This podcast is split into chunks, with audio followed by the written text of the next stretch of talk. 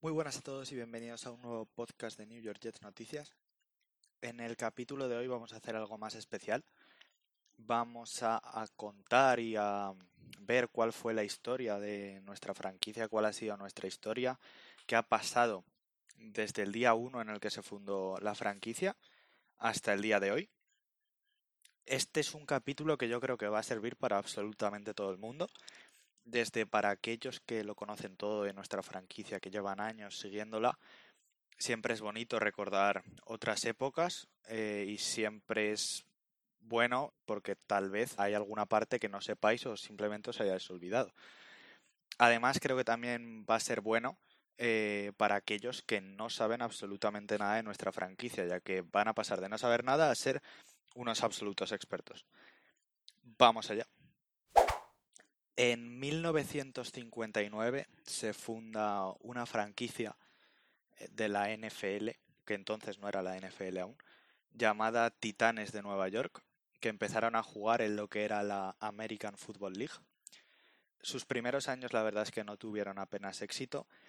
Jugaban en un campo que, bueno, al final es un campo, pero fue un conjunto de campos porque fue reconstruido muchas veces, que se llamaba el Polo Grounds, donde han jugado prácticamente todos los equipos de la ciudad de Nueva York. Y durante, como digo, durante sus primeros años no tuvieron mucho éxito.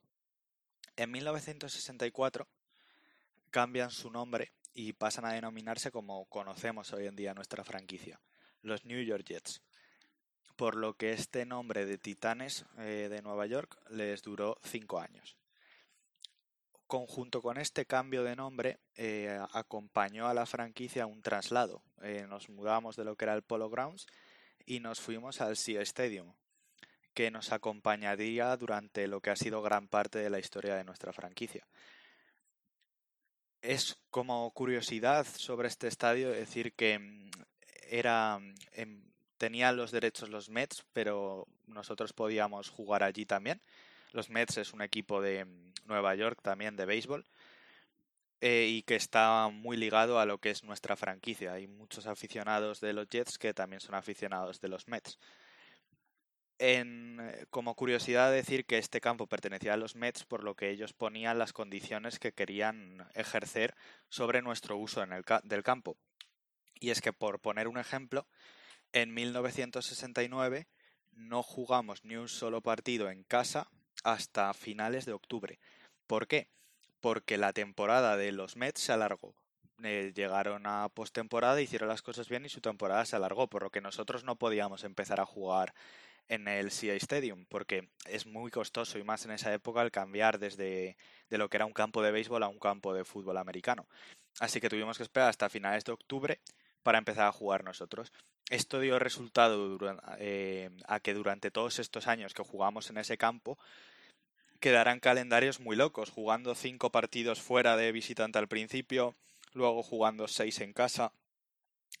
Es, es por esto que al final, eh, unos años después, nos acabaríamos mudando, pero bueno, que en este estadio estuvimos 20 años, ¿eh? 20 años de nuestra franquicia lo pasamos en el SEA Stadium. Un año después de esto, de esta mudanza, eh, en 1965, se produce un hecho que marcó notablemente lo que era nuestra, el devenir de nuestra franquicia. Y es que fichamos a un quarterback de Alabama eh, llamado Joe Namath, que mm, fue clave para la historia de nuestra franquicia. Durante su fichaje hubo, hubo mucha controversia, ya que mm, venía de una venía de lesiones y entonces tuvieron que revisarlo bien los médicos y demás, pero al final se hizo el fichaje y la época de los 60 eh, es una muy buena época de los Jets. El equipo va, fue progresando poco a poco. En 1967 tenemos nuestra primera temporada ganadora. Eh, y dirás, pero bueno, a ver Pablo, ¿cómo va a ser la época de los 60? Una buena época si en el 67 es la primera temporada ganadora. Ya, pero es que veníamos de la absoluta nada, o sea, nuestros primeros años fueron muy malos. ¿Y qué pasó? En 1967 tenemos la primera victoria, o sea, la primera temporada con victorias. En 1968 es cuando ganamos nuestro único campeonato de la Liga Americana que tenemos, el cual nos da derecho a acceder a la Super Bowl 3. Eh, como veis, se habían disputado tan solo dos más Super Bowls. Era súper reciente la unión NFL. Y en esa Super Bowl 3 nos toca enfrentarnos a los Baltimore, a los Baltimore Colts, que eran el equipo que ganó la National Football League en aquella temporada. Hay que contextualizar esto, decir que obviamente partíamos como claros underdogs, partíamos, partían los Baltimore Colts con mucha ventaja, pero esto no era por la situación de los Jets o la situación de los Colts, no, esto era porque en, aquella época eh, la, la, conferencia nacional tenía muchísimo más peso que la americana, donde jugaban nuestros New York Jets.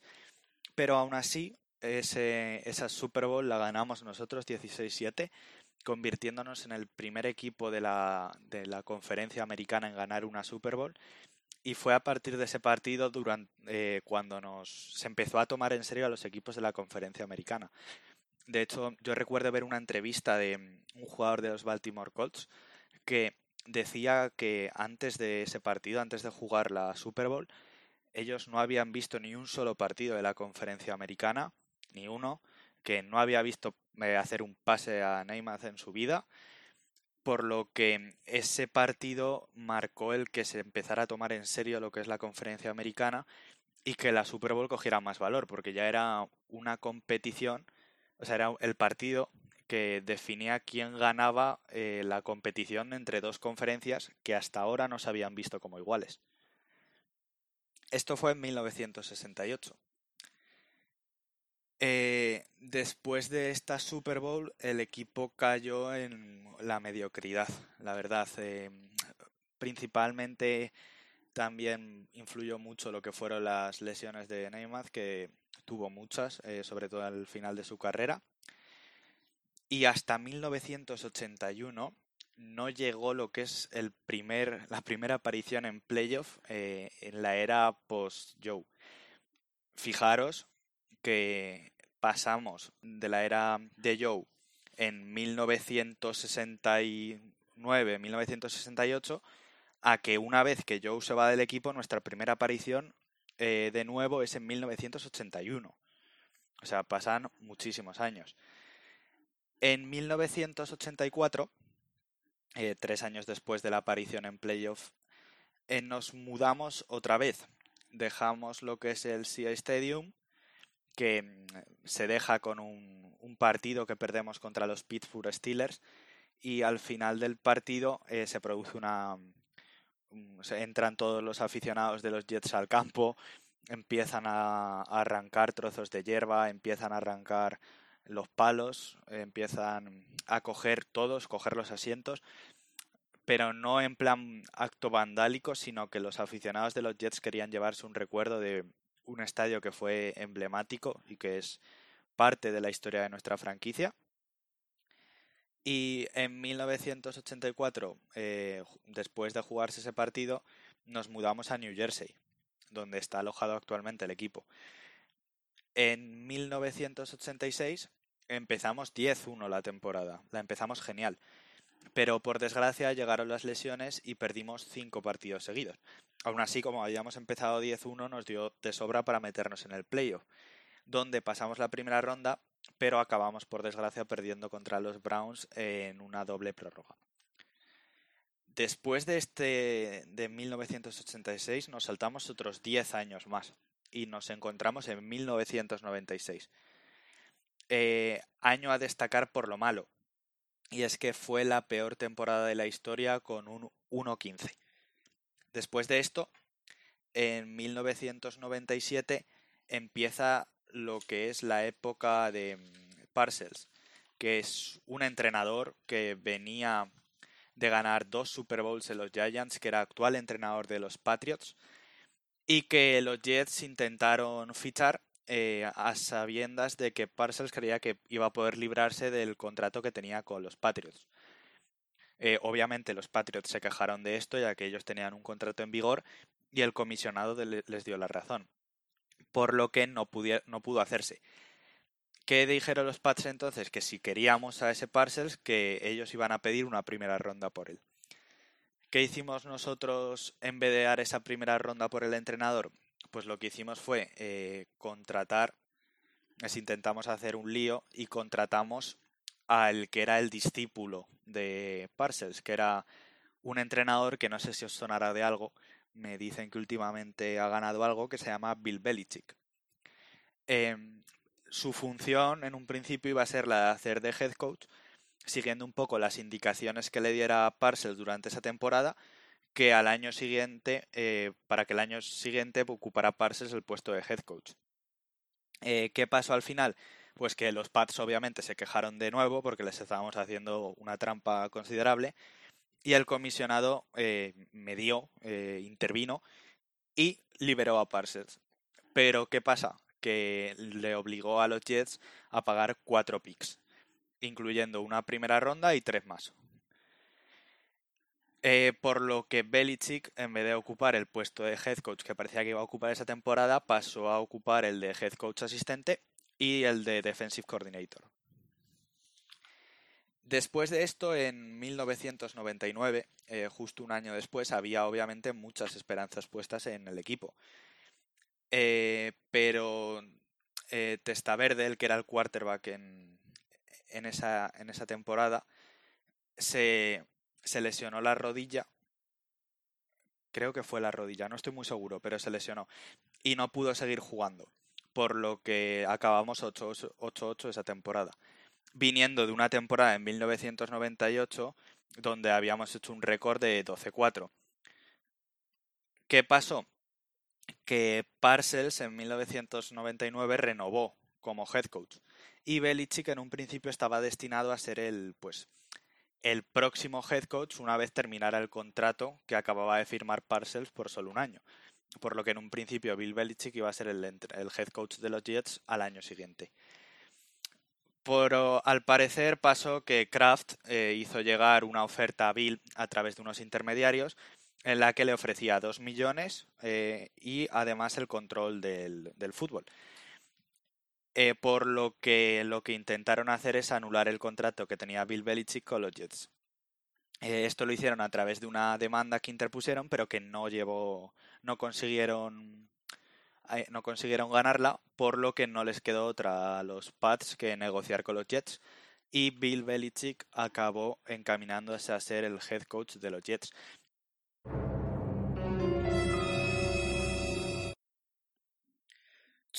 Vale, vale, vale. Corta aquí un segundo que estoy editando el audio y me acabo de dar cuenta de que he dicho que Bill Belichick se encaminó a ser coach, eh, head coach de los Jets. Más quisiéramos. Se encaminó a ser head coach de los Patriots. Perdonar el grave error. Continuamos con la grabación. Y ya sabemos cómo termina esta historia, no hace falta ni que lo diga.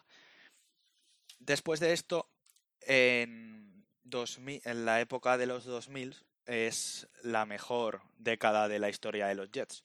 Y es que tuvimos cinco apariciones en playoff, que es el máximo que ha logrado la franquicia nunca. Y tuvimos pues eso, eh, jugadores destacados que nos llevaron a aparecer, pues eso, cinco veces de 10 años en los playoffs, que al final está muy bien. Después de esto, en 2009, traemos como entrenador a Rex Ryan, que, y seleccionamos en el draft a Mark Sánchez, que era un quarterback que venía de USC.